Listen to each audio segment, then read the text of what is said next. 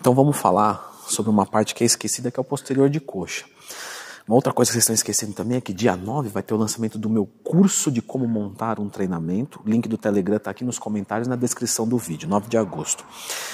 Posterior de coxa, galera. O que, que acontece? É muito comum, né, permitam mostrar as minhas belas pernas.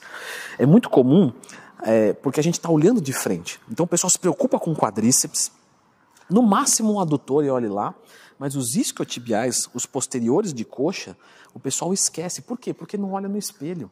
Vocês podem ver isso, treinamento de dorsal. Inclusive, já clica no gostei, que eu já me esquecendo. Clica no gostei, se inscreve no canal. Os fisiculturistas mesmo, eles normalmente o ponto fraco deles são as dorsais, os posteriores de coxa. Por quê? Porque vai ficando para trás, você não enxerga. Então você treina aqui, faz assim, levanta aqui e no final fica para trás. Então, posterior de coxa é muito importante. A questão de separar ou não, tá? O, o, posterior de coxa, do anterior de coxa, que é o quadríceps, é um questionamento para um outro vídeo, tá? Já tem aqui no canal, lembra de procurar Leandro Twin mais tema. Então, vamos fa fazer aqui um treinamento completo de posterior de coxa. A gente pode começar na cadeira flexora. Eu acho muito legal a gente começar com um exercício um pouquinho mais isolador, mais bilateral, porque aí a gente consegue focar mais o posterior de coxa em outros exercícios, como por exemplo o stiff. O stiff pega glúteo, ele rompe fibra de uma maneira diferente. Vale lembrar também, né, como disse o meu amigo Fernando Maradona, que lá no canal da Growth Conteúdo faz vídeo para vocês, se inscrevam lá. Os exercícios de posterior de coxa são muito poucos, tá? Então você vai ver que o treino de, de posterior de coxa ele é um treino que você repete mais mesmo, tá? Isso é normal. Porque às vezes tem aluno meu da consultoria que fala, pô, Leandro, mas varia poucos exercícios. É que não tem muito exercício mesmo. Bom, quando você vai fazer a cadeira flexora, pessoal, é importante, tá? Que ela fique bem, bem, né? É, apertando mesmo aqui. Então pode, tá? Fazer, deixa, ó, tá apertando. É melhor que fique assim, tá? Vai te dar mais estabilidade, vai fazer isolar mais os isquiotibiais. Então, você vai fazer esse primeiro exercício, quatro séries de 15 movimentos, certo? Faz um movimento bem completo, traz até embaixo, sente contrair legal, usa a amplitude máxima que você tiver do aparelho e sua, ok? Quatro séries de 15 movimentos com um minuto de intervalo. A gente vai começar com a repetição um pouquinho mais alta para fazer um bombeamento de sangue maior e preparar para o pau maior que vai vir no posterior. Um bombeamento maior dos músculos para preparar para o pau maior que vai vir no posterior. Né? Que o, o cara da câmera aqui ele fica rindo das coisas que eu falo me desconcentra. Você tem que dar pau no posterior para crescer. Mas é verdade. Então a gente fez aqui a cadeira flexora, a gente já está sentindo bastante posterior de coxa.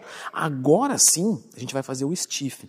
Então o que, que a gente tentou fazer aqui com essa manobra? A gente tentou colocar uma técnica de pré-exaustão de treino, porque existe a pré-exaustão que você faz né, um exercício isolador e um composto conjugado, bisete, e nós temos a pré-exaustão de treino. Ah, eu vou começar o treinamento de peito com pec deck e depois os supinos, para eu conseguir cansar o meu peitoral. Então aqui é mais ou menos a mesma coisa. A gente fez o posterior de coxa e agora a gente vai fazer um exercício que pega mais regiões, que é o stiff. Vamos lá. Esse stiff aqui, a gente vai fazer 7 séries de 12 com FST7. Essa técnica avançada de treino eu uso muito com os meus alunos da consultoria.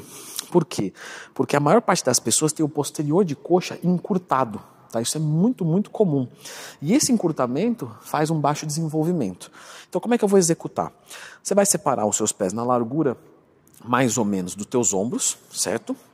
E você vai descer, só que você vai descer com como? O joelho travado para trás. Então, ó, travei o joelho para trás, tô quase contra, tô quase não, tô contraindo o meu quadríceps. E agora eu deixo a minha bunda empinada, o meu peitoral estufado e eu desço. Olha só o movimento. Já está sentindo alongar. Lógico que você vai até o seu limite. Então, de novo, ó, contraí o quadríceps, ó, joelho para trás, estou fazendo força com o quadríceps. Empinei a bunda, estufei o peitoral e desço. Sem flexionar o joelho, certo? Sem flexionar o joelho. Por quê? Se você flexiona o seu joelho, você trabalha um pouquinho mais dos teus glúteos e da tua lombar e um pouquinho menos do teu posterior de coxa. A gente precisa sentir um trabalho de alongamento, de flexibilidade. E aqui, como é que eu vou fazer para eu alongar o meu posterior de coxa. Eu tenho que fazer isso ficar mais longe disso. Então, se eu contraio o meu joelho, eu acabo que tiro a minha tensão do posterior de coxa. Então, eu deixo ele bem esticado para ficar o mais distante possível do meu quadril. E aí eu vou descendo. E aí eu vou sentir bastante o meu trabalho de alongamento. Sete séries, só que FST7, que eu já expliquei aqui no canal, só procurar lendo Twin mais tema. Quando eu for fazer a série, então eu vou fazer lá 12 movimentos, cansei, ok. Eu vou continuar fazendo um alongamento da minha cadeia cinética posterior. Então, eu vou deitar aqui no chão e vou fazer isso aqui. E vou, e vou ficar de novo, ó, joelho afundado e fazendo um alongamento. Estou sentindo pegar aqui. Se eu não estiver sentindo tanto, estiver sentindo mais as minhas panturrilhas, faz o seguinte, ó, empina a bunda um pouco para trás, mesmo sentado. Ó, empinei a bunda para trás, já senti pegar mais o posterior. 30 segundos. Deu 30 segundos, eu volto, pego a barra e executo o stiff novamente. Sete séries. Leandro, não tem descanso? Não. É uma pausa ativa de treinamento. 30 segundos que iam ser de descansos entre as sete séries, eu vou fazer um alongamento da cadeia cinética posterior. E a extensora, a flexora, desculpa, vertical, ela é o que tem o maior grau de recrutamento dos nossos posteriores de coxa, tá? Lógico, isso é eletromiografia, eletro, eletricidade, miomúsculografia escrita. A escrita do músculo através de impulsos elétricos. Isso é relevante para hipertrofia ou não? Discussão para um outro vídeo, mas alguma coisa a gente pode trazer sim, tá? Então, esse exercício aqui, pessoal, lembra que a gente já fez sete séries no FST7, fizemos mais quatro lá no começo do treinamento. Nós vamos fazer aqui apenas duas séries. Por que, que eu deixei isso aqui para o final? Porque eu faço direita, esquerda, direita, esquerda. Se eu vou para um outro exercício depois, a esquerda ela fez um pouquinho depois da direita, certo? Então eu posso sentir um pouquinho mais no exercício bilateral a parte esquerda. Vamos falar devagar, porque nem eu entendi, isso é muito grave, porque foi eu que expliquei. Olha só, fiz aqui desse lado, certo? Ó, fiz desse lado, e aí fiz do outro lado. Opa, do outro lado. Ok. Quando eu for fazer um exercício, por exemplo, uma mesa flexora, eu vou fazer os dois, você concorda que o lado que eu fiz por último aqui, ele vai entrar mais cansado lá? E isso pode não ser legal, pode não ser nada também. Mas vamos trabalhar com esse exercício aqui unilateral, certo? No final do treinamento, nesse treino. Então eu vou fazer duas séries aqui, só que eu não vou fazer duas séries, ó. Vou fazer aqui, certo? Aí eu espero, faço aqui de novo. Não, não. Eu vou fazer lado esquerdo, falhei. Lado direito. Nós vamos fazer aqui com um pouco mais de força, tá? Então nós vamos fazer aqui com oito movimentos. Fiz desse lado. Aí eu vou descansar. Os alunos da consultoria perguntam bastante: cadê o câmera? Sumiu. Foi embora, foi embora. Já recebeu o salário desgramado.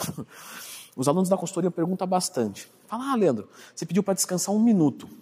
Eu faço o lado direito, descanso um minuto esquerdo, descanso um minuto direito, ou faço direito, esquerdo, descanso um minuto. Direito, esquerdo, descanso um minuto. Certo? Então você vai fazer direito, esquerdo, ou esquerdo, direito, tanto faz. Descansa um minuto, volta a fazer. Aí nós vamos aplicar uma técnica avançada de treinamento aqui também, que é o resting pause. Só que a gente vai fazer um resting pause de uma maneira diferente. Então, ó, já fiz as duas séries. Já fiz a primeira série, a segunda vai ser o resting pause, tá? Então, ó, eu vou aqui e vou levar até a falha. OK. Eu poderia fazer o resting pause como? Espera 5 segundos aqui. 1, 2, 3, 4, 5. Pá, de novo. Saiu três repetições só, tá bom. 1, 2, 3, 4, 5, de novo. Ok. Depois eu vou no direito e faço a série completa aqui. Então eu vou fazer minhas oito repetições, rest in pause. Não, a gente vai executar de uma maneira diferente, tá? Como que a gente vai executar? A gente vai fazer o lado esquerdo, então foi lá oito repetições, ok, até a falha. Direito, oito repetições até a falha, sem descanso agora. Esquerdo, quantas saírem? Direito, quantas saírem? E a gente vai fazer isso três vezes seguidas. Ah, Leandro, mas está saindo duas repetições, três repetições. Não tem problema. Resting pause é aumentar o tempo de tensão mantendo a carga utilizada. Então, obviamente, as repetições vão se diminuir, porque o músculo já está cansado. E fim, tá? Aqui nós já temos um treinamento de posterior de coxa excelente, porque a gente trabalhou exercícios de repetições mais altas, repetições mais baixas e de flexibilidade também, certo? Lembrando, pessoal, que eu vou deixar a indicação de mais um vídeo aqui de treinamento para vocês. Dê uma conferida. No dia 9 vai ter o lançamento do meu curso de como montar um treinamento. O link do Telegram está aqui nos comentários e também na descrição. Confira esse vídeo de treino.